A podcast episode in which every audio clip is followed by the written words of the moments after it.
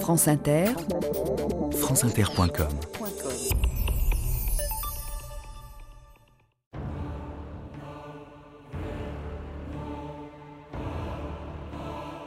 Mon travail à moi, j'y risque ma vie, et ma raison y a sombré à moitié.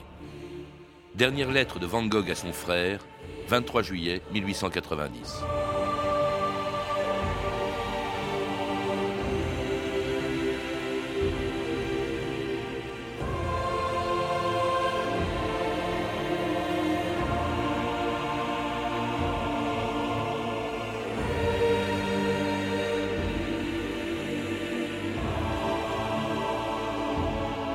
2000 ans d'histoire.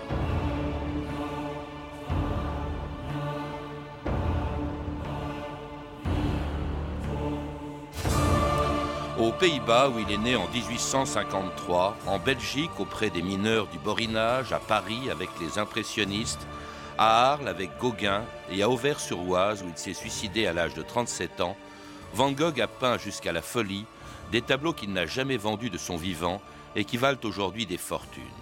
Mais pour lui, l'art n'était pas un exercice de style.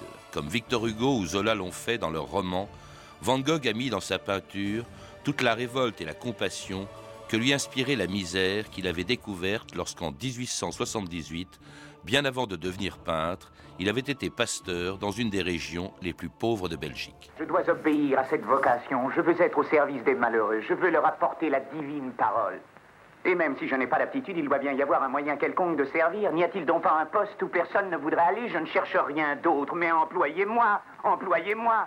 Monsieur Van connaissez-vous cette partie de la Belgique C'est une région minière que l'on appelle le Borinage. Cette région est habitée par des familles de mineurs qui comptent parmi les plus déshéritées qui se puissent trouver. Si vous êtes sincère dans votre désir de venir en aide aux malheureux, voici votre chance. David Azio, bonjour. Bonjour. Dans la biographie passionnante de Van Gogh que vous avez publiée chez Gallimard dans la collection Folio, vous insistez quand même beaucoup sur l'importance du séjour de Van Gogh dans les mines du Borinage. C'est là, dites-vous, qu'il a découvert sa vocation d'artiste à 25 ans. C'est une vocation tardive. Oui, très tardive. En fait, euh, après un séjour à Londres où il avait été amoureux et, d'une jeune femme et, qui avait refusé ses avances, il ne s'en était pas remis, il était dans une dépression très longue qui a duré plusieurs années. Et quand, après bien des péripéties, il est arrivé dans le borinage et qu'il est descendu dans la mine, quand il a vu cette misère euh, effroyable, cette, exploitation terrifiante des hommes et cette déshumanisation, ça, lui a remis les pendules à l'heure. Il a toujours eu besoin d'être en face d'une hyper-réalité pour mieux saisir sa propre réalité quand il était en souffrance. À ce moment-là, il était pasteur ou plutôt évangéliste. Hein. il a eu difficulté avec, euh, avec euh, des protestants. Mais alors, cette vocation tardive, euh, il était pasteur, mais avant d'être pasteur, il était encore autre chose. Il était vendeur de, de tableaux. C'est pour ça d'ailleurs qu'il était à Londres, dans une maison où l'avait placé son oncle, hein, qui était lui-même, et qui s'appelait la maison Goupil. Oui, son oncle était un marchand euh, richissime. Il s'appelait Vincent Van Gogh, comme lui d'ailleurs. Il était son parrain. Et, cette maison était une internationale qui avait des succursales euh, à Paris, à Londres, euh, en Hollande, à Bruxelles, un peu partout. Et, il avait été nommé très très jeune pour euh, créer, lancer la, succursale de Londres. Il était évidemment beaucoup trop jeune et c'est là qu'il a rencontré Eugénie Loyer. Il est tombé amoureux fou d'elle sans rien lui dire et ça a été une, catastrophe parce qu'il était incapable de, tourner la, la, page et d'accepter euh, ce refus. Euh, un amoureux transi également un peu plus tard auprès de la fille d'un pasteur, euh, Kate Voss, d'ailleurs pour laquelle il va même se brûler la main. C'est vraiment un, homme excessif, enfin un jeune à l'époque encore, un jeune homme excessif en tout. C'est peut-être ça qui faisait peur à, Kate Moss, comme à Kate Voss ou à Eugénie. Euh, oui, elle, était, elle était sa cousine germaine, puisque la mère de Kate Voss et, et la mère de Van Gogh étaient des sœurs. Et elle était la fille du pasteur euh, Stricker, qui était un des plus grands pasteurs d'Amsterdam. Et comme elle a refusé de le voir euh, une fois qu'il lui a déclaré son amour, il est allé chez elle et elle n'était pas là, évidemment, elle avait fui. Et il, voit le pasteur et il dit, laissez-moi la voir le temps que je puisse garder ma main au-dessus de la lampe. Et sa main est en train de brûler, euh, pas plus de quelques secondes. Et le pasteur euh, euh, s'approche très calmement et éteint la lampe. Et il lui dit, vous ne la verrez plus. C'est incroyable. Alors, il, il est lui-même, il va devenir pasteur. Est-ce que c'est par euh, dépit amoureux, en quelque sorte, ou il y a une véritable vocation religieuse? Non, il a, il a, une, il a une vocation. Alors, était-elle et devait-elle s'exprimer dans des termes religieux? Euh, spécifiques C'est une, autre chose. Son père était pasteur, son grand-père était pasteur. Il y a plusieurs pasteurs dans la lignée des Van Gogh, qui n'est pas une petite famille, c'est une famille très puissante de Hollande, qui est dans les cris et la haute culture depuis des siècles. Et euh, il, euh, il cherche surtout à transmettre, à transmettre euh, son amour des hommes et son amour de la nature. Il pensera le faire à travers le pastorat, et puis en fait, il le fera à travers la peinture. et à partager aussi leur souffrance. Quand il va dans le borinage, euh, il va descendre dans la Bible. Il va comme évangéliste, mais il participe, il partage la vie des mineurs, qui d'ailleurs, dont la misère le scandalise. Oui, il, euh, il, il descend dans la mine, il en fait une description euh, plusieurs années avant la parution du Germinal de Zola, qui est absolument extraordinaire et que j'ai cité dans le livre presque intégralement. Et, et quand il voit cette, euh, cette misère, il va se donner à fond pour, euh, pour ces mineurs. Il déchire ses chemises pour en faire des pansements, il, euh, il donne ses chaussures, il donne ses vêtements, il donne ses couvertures, il, il devient une sorte de clochard, ce qui n'est pas du tout bien vu par la hiérarchie religieuse. Et surtout, voyant cette misère, il veut témoigner. Et il veut témoigner par le dessin. Et c'est ainsi que va naître sa vocation, c'est c'est au contact de cette misère extrême. et qui le, justement qui le scandalise, comme d'ailleurs on le voit dans toutes ses premières peintures, comme les mangeurs de pommes de terre, peints par Van Gogh en 1885. Tous ces derniers mois, je me suis efforcé de trouver un sujet, efforcé de dessiner non pas tellement des mains, mais des gestes, non pas tellement des visages, mais des expressions, des expressions d'hommes et de femmes qui connaissent le sens du labeur. Je veux donner l'idée que ces gens, assis le soir autour d'un plat de pommes de terre, ont labouré le sol avec ces mêmes mains qu'ils mettent dans le plat et qu'ils ont honnêtement gagné leur nourriture. Je veux faire un tableau qui sente le lard et la fumée, un tableau qui est la bonne couleur noire de notre terre hollandaise. Pour euh, Van Gogh, David Azio, on le voit bien d'après cet extrait d'un film qui re- reprend d'ailleurs exactement euh, des, des mots de Van Gogh dans sa correspondance avec son frère. On voit bien que dès le début, peindre, ce n'est pas seulement euh, étaler des couleurs sur un tableau. Non, non, c'est transmettre son amour de la nature, de l'humanité. Il a un, un amour infini de l'humanité, il le dit à plusieurs reprises dans les, dans les lettres, même une fois qu'il a abandonné euh, toute vocation religieuse ou, même qu'il voue les pasteurs aux gémonies après, euh, après plusieurs euh, difficultés qu'il a avec eux et quand il, il rompt quasiment avec son père, pas tout à fait, mais enfin il, s'en va parce qu'il n'a pas voulu assister à la messe de Noël dans le village et son père est pasteur et, et ce n'est pas possible quoi que le fils du pasteur ne vienne pas à l'église, c'est pas possible. Alors le pasteur le met de- dehors. Pasteur scandalisé aussi par sa liaison, parce que quand vous dites l'humanité souffrante, ce sont les paysans, euh, ce sont les mineurs du, du borinage, c'est aussi une prostituée, Sienne, euh, auprès de laquelle il va vivre, qui va abriter en quelque sorte, et d'ailleurs qui va lui inspirer ce que vous considérez comme son premier chef-d'œuvre que l'on voit reproduit dans votre livre, David Azio, qui s'appelle Sorrow. Sorrow, oui, c'est La peine, une- hein, je crois en anglais. Oui, la- la- et c'est une, euh, prostituée qu'il a trouvée comme ça dans la rue. Elle était enceinte, elle avait un enfant et, elle était alcoolique. Et elle était en perdition, c'était c'était une loque. Il l'a ramassée, il l'a soignée, elle a posé pour lui comme modèle et il a voulu l'épouser.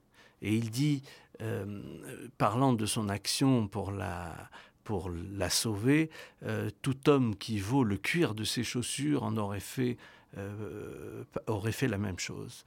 Et, il veut l'épouser, évidemment, le clan Van Gogh, où il y a des pasteurs, le vice-amiral de la flotte hollandaise euh, et, d'autres personnages considérables, marchand de tableaux, son oncle, qui a la cour des Pays-Bas parmi ses clients, ne peuvent pas accepter que l'un de leurs descendants euh, épouse une prostituée. Nous sommes au XIXe siècle. Euh, ça signifie quelque chose de très important. Et ça scandalise toute sa famille, et même d'ailleurs son frère Théo, auprès duquel Van Gogh se rend à Paris en 1886. Je vais venir à Paris. Quoi? Je ne crois pas que tu sois prêt. Ah, et quand serais-je prêt à ton avis? J'en sais rien, jamais probablement. Je vais te proposer un arrangement commercial. Tu me verseras ma pension chaque mois, et en échange, je te remettrai tout ce que j'ai peint. Comme ça, quand on me demandera si je vis de ma peinture, j'aurai le droit de dire oui. Je crois que quand on fait quelque chose, il faut le faire convenablement. Mais, mais quoi? Qu'est-ce que tu veux faire convenablement? Je veux être peintre. Qu'est-ce que tu en penses? Pas grand-chose. C'est quand même mieux que la merde que tu vends chez Goupil, non Je t'en prie, nous ne vendons pas que de la merde et tu le sais aussi bien que moi. Des croûtes de merde, voilà comment on appelle ça chez moi. Nous vendons des coraux, des Millets et d'autres grands artistes à ah ouais, Millet, ah, Millet, ça, il n'y a pas si longtemps. Parlons de Millet. Millet, c'est de l'art. Millet est près de la vie. Mais ici aussi, la vie est là. Et Dieu est là. Dieu est dans toutes choses. Mais sûrement pas dans les églises. Et surtout pas dans notre maudite famille Et c'était en 1886, à ce moment-là, Van Gogh va rejoindre son frère Théo à Paris, Théo qui travaille dans la maison Goupil, que lui, Van Gogh, enfin Vincent Van Gogh a quitté. Et alors il a pris en aversion toute sa famille. Au fond, dit-il, dit Van Gogh, je ne suis pas un Van Gogh. Et vous le faites remarquer, d'ailleurs, David Azio, toutes ces toiles sont signées de son seul prénom, Vincent, pas Vincent Van Gogh. Oui, il a parfois invoqué la difficulté euh, pour les étrangers de prononcer son nom Van Gogh.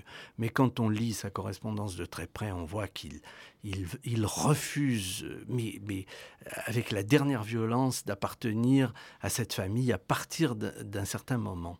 Et, il dit, je ne suis pas un Van Gogh. Et il dit même à Théo, si tu te conduis en Van Gogh avec moi, ce sera la la rupture. Parce que alors là, Théo, il faut en parler bien sûr, il va jouer un rôle essentiel pendant toute sa vie à Van Gogh dans son œuvre. Euh, Théo, c'est énorme. D'abord, c'est une correspondance à partir de laquelle on sait beaucoup de choses sur la, vie de, de, Van Gogh. Et puis surtout, c'est le mécène, enfin le mécène si on peut dire, parce que Théo lui-même n'a pas énormément d'argent, mais il va entretenir son frère pendant toute la durée de son existence, alors qu'il ne vendra aucune de ses toiles. Oui, il, entretient son frère avec ses moyens modestes, mais il y a plus, il, il, va le, pousser dans la direction où il a été. Il, n'a pas été qu'un mécène qui donnait de l'argent. Il le fait venir à Paris, il lui fait voir les impressionnistes, il lui fait découvrir Monticelli, et tous ces peintres auront une importance énorme dans la suite de la peinture de Vincent, qui, qui se remettra à peindre d'une façon très différente à partir de Paris. Et donc Théo n'est pas seulement un mécène au sens strict, c'est beaucoup plus que ça. Et, Van Gogh dira toujours à Théo qu'il il y a une part euh, de lui dans sa peinture et que c'est une œuvre commune. Sa peinture est une œuvre commune. Bah, Vincent n'aurait pas pu peindre en fait sans cette aide que lui apporte ah, son frère. Ah, sans cette aide, oui, il aurait sombré sans doute très très vite. Le, rôle, l'importance de Paris, David Azio, il, il y rencontre, vous venez de le dire, les impressionnistes. Souvent d'ailleurs, on, range Van Gogh dans cette école, qui d'ailleurs est déjà connue. Hein. Ça fait déjà une dizaine d'années que les impressionnistes ont fait parler d'eux. Est-ce qu'il l'était Quels étaient ses rapports avec eux? Bon, il les admirait, bien entendu, mais il appartient au groupe de la génération suivante qu'on a appelé post-impressionniste. Euh, mais en réalité, il n'est pas vraiment un impressionniste. Il ne cherche pas à peindre la lumière qui est entre l'œil qui voit et, l'objet. Euh, il, cherche l'objet, il cherche à lui donner toute sa puissance pour euh, affirmer son amour pour lui. Et, il va le peindre ou le dessiner euh, d'une façon euh, telle que cet amour et que cette émotion qu'il a ressentie puisse passer dans le tableau. Mais ce n'est pas la lumière qu'il cherche à peindre comme Monet ou Seurat avec des, des moyens, disons, scientifique. Et puis ces références, c'est plus, euh, c'est moins les impressionnistes que Rembrandt ou ceux qui, celui qui les a précédés. vraiment le peintre qu'il admirait le plus, on l'a entendu dans cet extrait de film précédent, c'est Millet. Oui, Millet, parce que Millet, qui était d'origine paysanne, avait peint les travaux des paysans et, Van Gogh euh, euh, l'admire éperdument. Il copiera ses, ses toiles euh, toute sa vie. Le, le, semeur, il en fera des dizaines de copies, tant en dessin que par la suite en peinture. Et, il, avait, il avait une admiration euh, qui lui venait, parce que Van Gogh, il n'y a jamais eu de paysan dans la famille de Van Gogh, il faut quand même le dire. Personne n'a touché une bêche ou une pioche chez les Van Gogh. Mais quand il était tout petit, il, euh, il errait dans les champs, parce que son père était pasteur dans un village rural du Brabant, dans le sud de la Hollande, et il était tout le temps dans la campagne. Et c'est là, au contact des enfants de fermiers, euh, qu'il a pris ce goût pour, les, pour le, les, les, paysans, les champs de blé, les, les travaux des champs. Et quand il était petit, il partait euh, jusqu'à des kilomètres de chez lui, tout seul, euh, vers les, les marais, les rivières, les ruisseaux. Mm. Il, et c'est là qu'il a forgé cet amour. Il le dit dans une lettre. Euh, il dit Ceux qui n'ont pas vu les champs dans leur enfance et qui ne les ont pas aimés dans leur enfance euh, ne les peignent pas de la même façon que ceux qui ont, qui ont été au milieu de, cette nature. Peut-être une de ces raisons, d'ailleurs, une des raisons pour lesquelles il va quitter Paris, où il a rencontré, vous le rappelez, et même s'est lié d'amitié avec Toulouse-Lautrec, euh, Émile Bernard aussi, qui mmh. était un de ses plus proches amis, Signac, ou encore Gauguin, qui allait rejoindre euh, bientôt Vincent Van Gogh à Arles dans une fameuse maison jaune où Van Gogh arrivait en 1888. Théo, cette maison te plairait. Les murs en sont jaunes et elle est pleine de soleil. Plus tard, on pourrait y vivre à deux. Un jour, Gauguin viendra peut-être, et alors, qui sait, cela pourrait devenir une colonie de peintres. Je me lève à l'aube et je me mets en route. Maintenant que l'été est commencé, la Provence est devenue tout autre chose qu'au printemps. Mais je l'aime encore plus. Dans tout, il y a du vieil or, du bronze et du cuivre.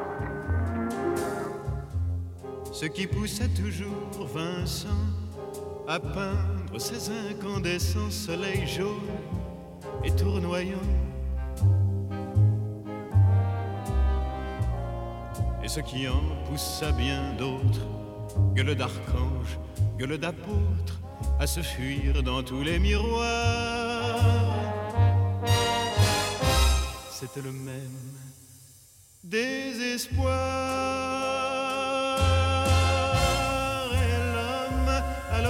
Coupée le traînait toujours à ses pieds, comme la terre à ses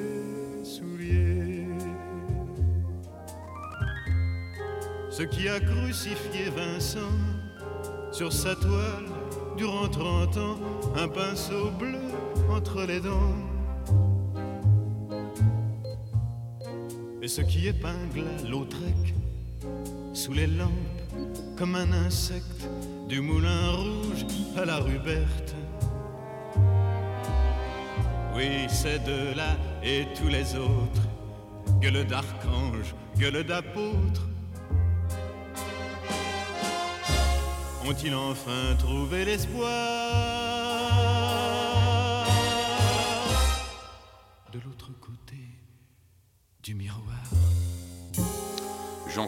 L'homme à l'oreille coupée. L'homme à l'oreille coupée, c'est évidemment Van Gogh qui arrivait donc à Arles en 1888. Qu'est-ce qu'il était venu chercher à Arles, David Azio, et pourquoi Arles et pas Pont-Aven, comme Gauguin par exemple? Il, était parti dans le Midi. À vrai dire, Arles, on n'a jamais su formellement pourquoi Arles. On a émis plusieurs hypothèses, mais on n'a jamais su vraiment. En tout cas, quand il arrive à Arles en février, et quand on va à Arles en février, le Mistral euh, souffle. Enfin, au moment où il est arrivé, il y avait de la neige, mais très vite le Mistral se met à souffler. La végétation n'a pas encore euh, exhalé de vapeur d'eau. Le Mistral est un vent très sec. Les contours sont d'une netteté absolue et, les arbres sont vif argent d'un côté, noir de l'autre. Ils n'ont pas de feuilles, bien sûr. Et, ça, ça, ça le ça le fascine et il ne cesse de dire à son frère, à Émile Bernard, son ami, dans des lettres, mais je suis au Japon, je suis au Japon parce que tout est net, les contours sont nets comme dans la peinture japonaise. Et il y trouve les couleurs qu'il n'y avait pas dans ses premières peintures. Ben vous vous rappelez, c'est vraiment une autre facture, c'est un autre Van Gogh qui se métamorphose, sa peinture aussi. Et puis il veut aussi, on l'a entendu, euh, il veut créer une association d'artistes. Oui, il veut créer une association d'artistes parce que tous ces artistes euh, du post-impressionnisme de la, de la seconde génération, euh, comme Toulouse-Lautrec, lui, euh, Émile Bernard et surtout Paul Gauguin, euh, sont, sont, dans la, misère. ils n'ont rien. Alors, ils pensent que s'ils se regroupaient dans une sorte de coopérative, c'est toujours son côté armé du salut, mm. protestant, euh, etc., qui, bien sûr, auprès des Français, n'a aucune chance de marcher, hein, parce que les Français sont des individualistes euh, mm. complets, et ça peut, ça peut pas prendre. Et ça n'a pas marché, parce que ça n'a pas marché. Arrive, alors, il, il peint énormément, il attend avec impatience Gauguin, qu'il admire énormément. Gauguin arrive, et alors là, c'est dites-vous, la catastrophe. C'est le pot de terre contre le pot de fer. Il y en a un qui va briser l'autre, et c'est Gauguin qui va briser Van Gogh. Qu'est-ce qui s'est passé?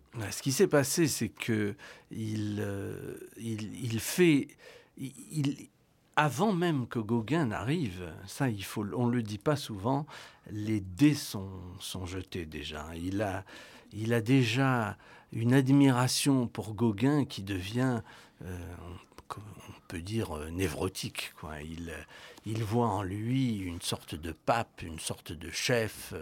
Euh, il voit en lui le, le plus grand peintre qui soit, il, il est prêt à s'agenouiller devant lui. et alors Gauguin lui fait perdre confiance en lui-même, il l'avait retrouvé à Arles, et on, on, le voit écrire à son frère, oh moi comme peintre, je ne signifierai jamais rien d'important, je le sens absolument, il est vraiment désespéré. Et alors surtout lorsque Gauguin décide de s'en aller, euh, en 88, il se coupe, non pas l'oreille, mais un morceau de l'oreille, euh, il, euh, il, il, est interné pendant un certain temps ensuite à Saint-Rémy, d'ailleurs à sa demande, parce que la population ne veut plus entendre parler de cet exalté qui est, Van Gogh. Euh, et puis, on dit qu'il sombre dans la folie. Est-ce qu'il était fou, euh, euh, David Asio? Est-ce qu'il l'est devenu? Parce que c'est un mot très très très bah, vague. Fou, on ne peut pas dire qu'il était fou. Il a eu des crises, c'est vrai, dont il s'est remis, on ne le dit pas souvent, à peu près complètement vers la fin. Le, le conflit avec Gauguin, Gauguin était un rêveur. Et Gauguin avait besoin de l'imagination dans ses tableaux.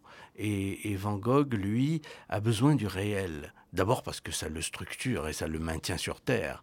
Et, lorsque Gauguin veut le persuader de quitter le réel et d'entrer dans, l'imaginaire, euh, Van, Gogh qui est, qui est, il casse, oui, il casse quelque chose parce que Van Gogh appartient à une famille où, où tout le monde a des dépressions, où tout le monde est dépressif. Et donc, euh, euh, le, réel est une nécessité. Et dès qu'il quitte le réel, ben, c'est fini, il n'y arrive plus. Alors, il se fait lui-même enfermer à Saint-Rémy de Provence, où il reste un an, puis il rejoint la région parisienne, Auvers-sur-Oise, euh, auprès du docteur Gachet, qui considère au fond que Van Gogh est guéri. il faut dire qu'à ce moment-là, il commence, lui qui n'a vendu aucun tableau, à en vendre un.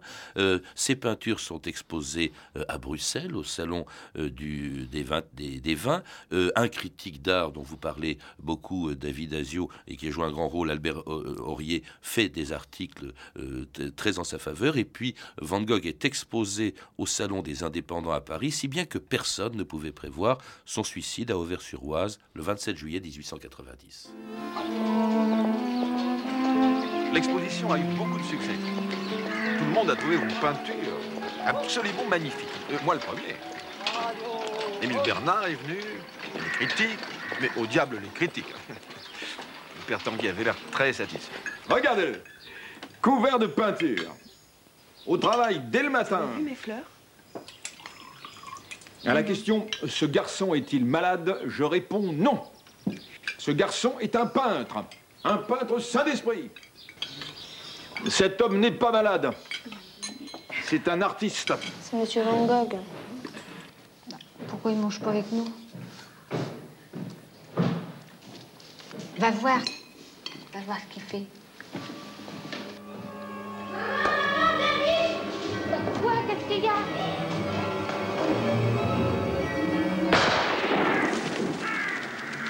Et c'était le 27 juillet 1890, Van Gogh se tirant un coup de revolver dans la, dans la poitrine. Il mourra faute de soins, il mourra deux jours plus tard, le, le 29 juillet. Euh, évidemment, un suicide, c'est difficile à expliquer. Artaud et cette formule, c'est un suicidé de la société. Oui, euh, il, euh, il a été victime des marchands, ça c'est certain. Il on n'a pas été reconnu. euh, À l'extrême fin quand même. hein. À l'extrême fin, il, il est à partir de, de Paris, il est, quand il est, lui, à Saint-Rémy, en mars à Paris, il y a le Salon des Indépendants, et c'est le triomphe de, de, de, de Van Gogh. Même Gauguin, euh, qui le négligeait un petit peu, Oui, oui, le qui- reconnaît, qui Gauguin, reconnaît qui qu'il n'avait jamais reconnu peintre, sa peinture, lui écrit une lettre où il lui dit que qu'il trouve que, que sa peinture est une grande peinture. Alors il se suicide quand même, mais vous le rappelez, David Asio, il y a une lettre très importante. Son frère lui dit qu'il aura du mal, maintenant que le frère Théo est marié, a un enfant, qu'il aura du mal à aider son frère, et Vincent est catastrophé. Théo, le croyant guéri, puisque tous les médecins et, et- et son état évident euh, étaient à la guérison, pensait pouvoir lui parler ouvertement. Et il lui dit qu'il a des difficultés financières et qu'il pense se lancer à son compte alors qu'il n'a pas d'argent. Et, à partir de là, et il dit il faut se serrer la ceinture, etc., etc. Et à partir de là, Vincent, je crois, c'est ce qui a provoqué le suicide d'une façon euh, effective euh, immédiatement, mais, mais les causes sont plus lointaines. Il, euh, il lui dit que, que enfin, Vincent pense qu'il il ne peut pas euh, laisser cette famille euh, avec la charge qu'il représente. Alors quand on pense que le tableau euh, le plus cher jamais vendu, je crois dans l'histoire en 87, c'était les Iris de Van Gogh qui était vendu 300 millions de francs, c'est-à-dire 50 millions d'euros, et lui est mort dans, dans la misère en laissant quand même. Quelle est sa place dans la peinture en quelques mots, David Asio? Ah ben, il était un isolé, en fait, au milieu de tout ce groupe de peintres. Euh, comme je l'ai dit tout à l'heure, il n'était pas impressionniste, mais il, annonce euh, la- l'abstraction lyrique, les fauves, euh, tous les, peintres du geste lyrique. comme Hartung sont, dépendent de- descendent de lui, puisqu'il cherche à libérer le geste. Il disait qu'il voulait peindre comme il écrivait. Merci David Asio. Pour en savoir plus, je recommande la lecture de votre biographie passionnante de Van Gogh, publiée aux éditions Gallimard dans la collection Folio Biographie. Vous avez pu entendre des extraits des films suivants La vie passionnée de Vincent Van Gogh, de Vincente Minelli, avec Kirk Douglas dans le rôle titre et édité en vidéo par MGM, et puis un autre film, Théo et Vincent, de Robert Altman. Vous pouvez retrouver ces références par téléphone au 32 30, 34 centimes la minute, ou sur le site franceinter.com. C'était 2000 ans d'histoire. Merci à Éric Mainviel, Dimitri Gronoff, Emmanuel Fournier, Claire Destacan, Franck Olivard et à notre réalisateur d'aujourd'hui, Laurent Polleret.